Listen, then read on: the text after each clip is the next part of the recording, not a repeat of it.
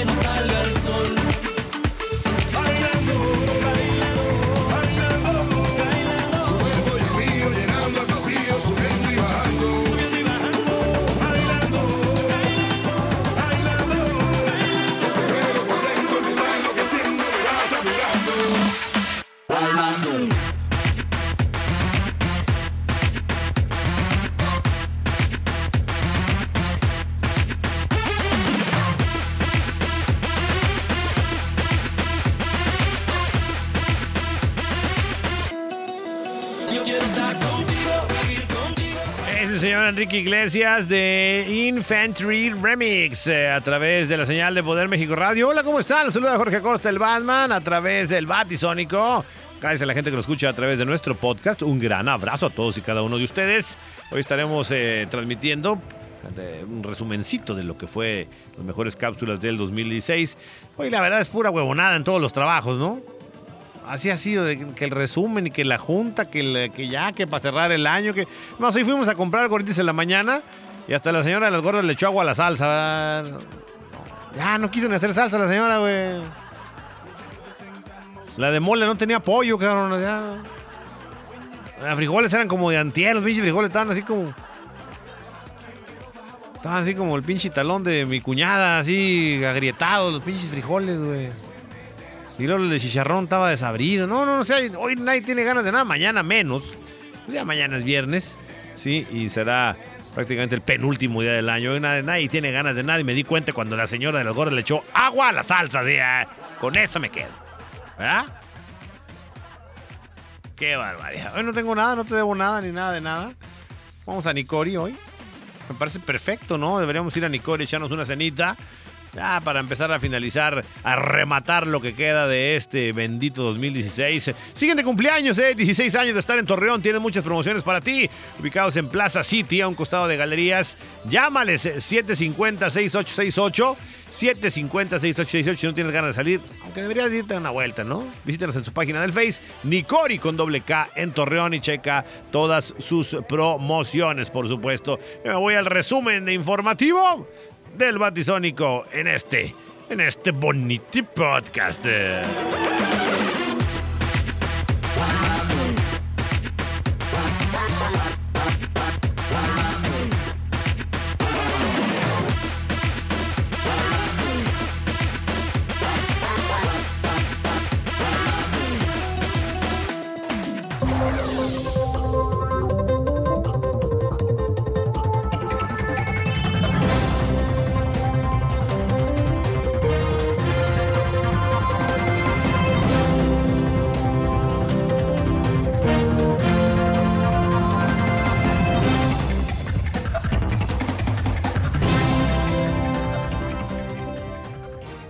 Mira nomás qué chulada, el Congreso olvidó pagar el ICR. Uy, pero que se le olvida a uno el metidón de pirinola que te da, ¿verdad? Los integrantes del Congreso de la Unión no pagaron el servicio de la Administración Tributaria. Son 2.591 millones y sobradito de pesos, ¿no? Es el ICR. Ah, durante 11 años fiscales, que a toda madre, ¿verdad? De acuerdo con cálculos de asesores fiscales del Senado y de la Cámara de Diputados, consultados por un diario a nivel nacional. Los casi 2.600 millones de pesos de impuestos no enterados provienen de 11.422 millones de pesos de senadores y diputados que recibieron y manejaron en la opacidad durante los últimos 11 años fiscales para pagar a asesores y a colaboradores. Dicha bolsa millonaria salen los recursos para la gestión legislativa y sus remanentes se convierten en bonos anuales para los diputados federales, por ejemplo.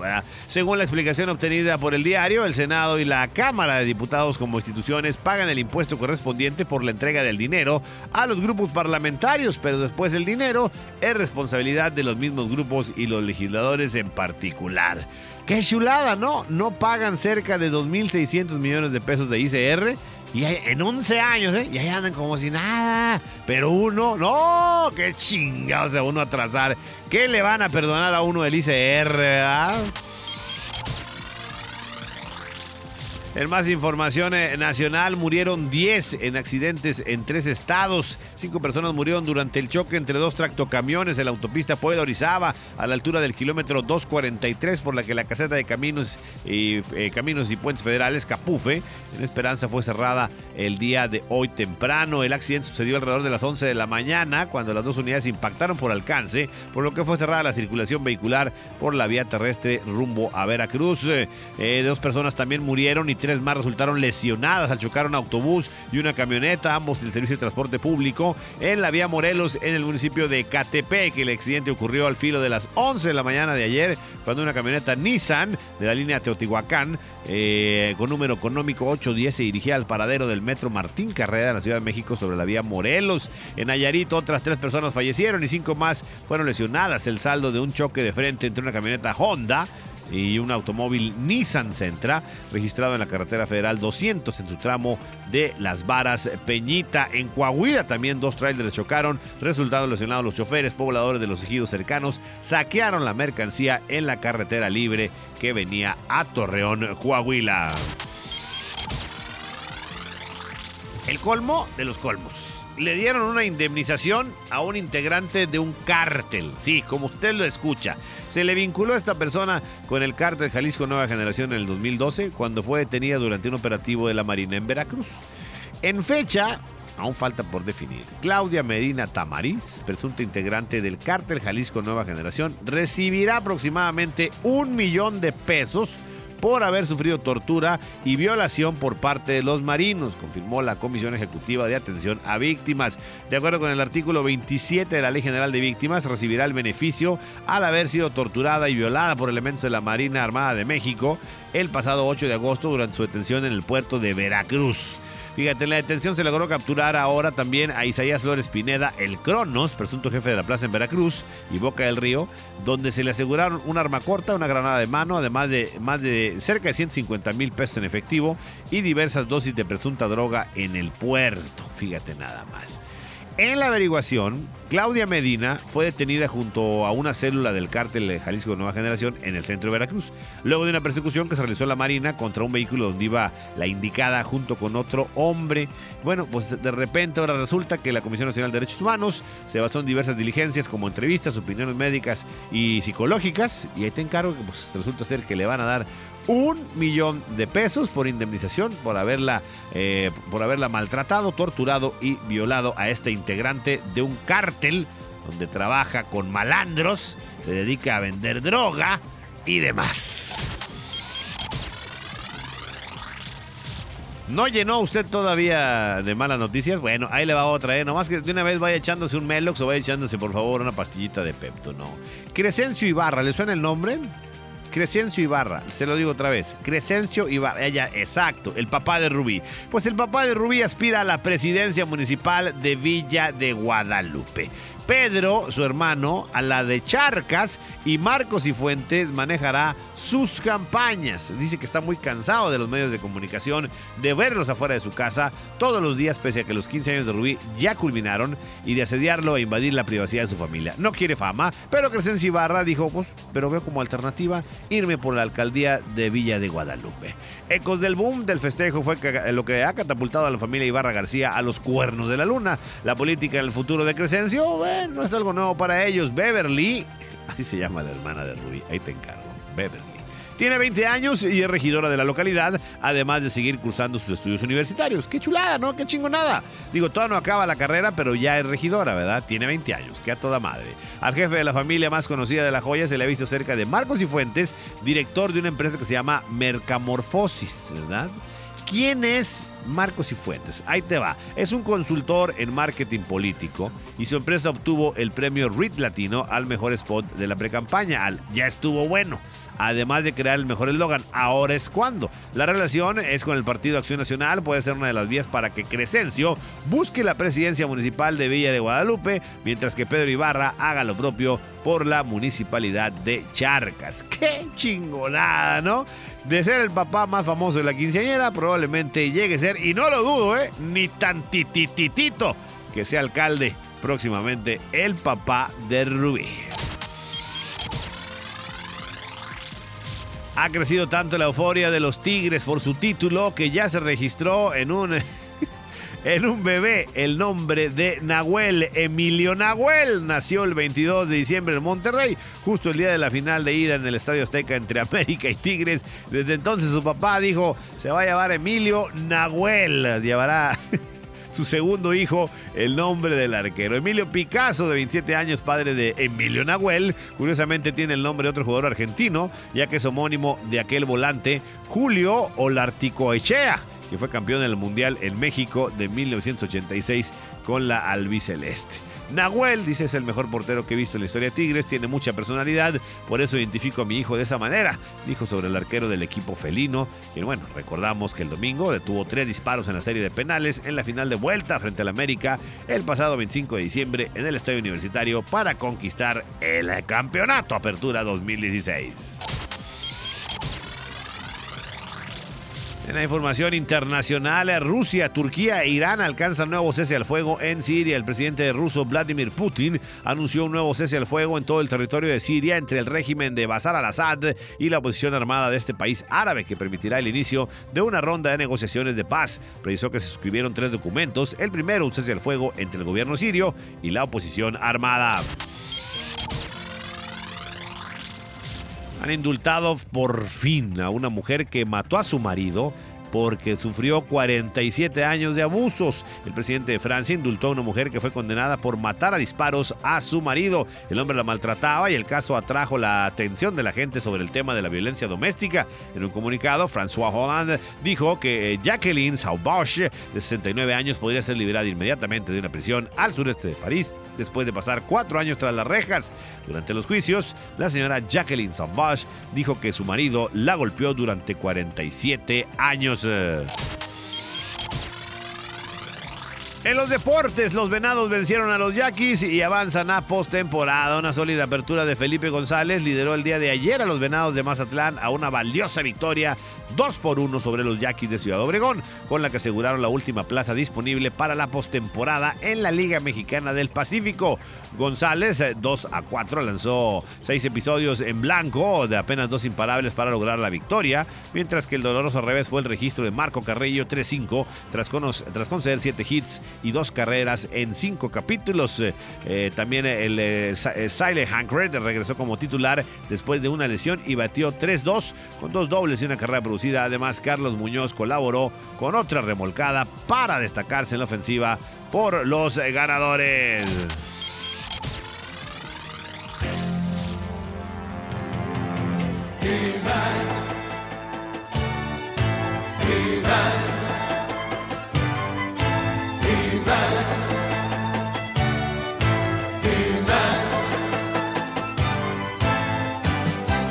Oigan, pues, ¿qué creen? Que se cargó la calaca He-Man. Este personaje de ficción, He-Man, fue asesinado por Mumra. ¿Se acuerdan de Mumra el Inmortal?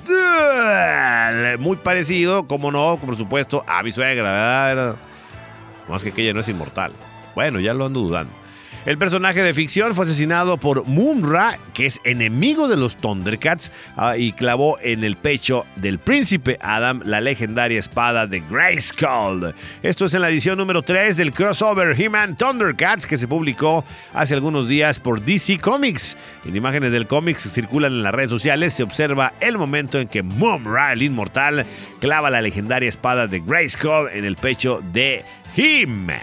¡Qué barbaridad! ¡Qué tristeza para el príncipe Adam y compañía! Ahí vemos eh, algunas de las fotografías que circulan del velorio y demás, ¿verdad? ¡Qué triste de veras, hombre! Ahí tenemos memoria de He-Man. Yo soy Adam, príncipe de Eternia y defensor de los secretos del castillo Grayskull. Él es Kringer, mi más querido amigo. Fabulosos y secretos poderes me fueron otorgados el día en que levanté en alto mi espada mágica y dije, por el poder de Grayskull.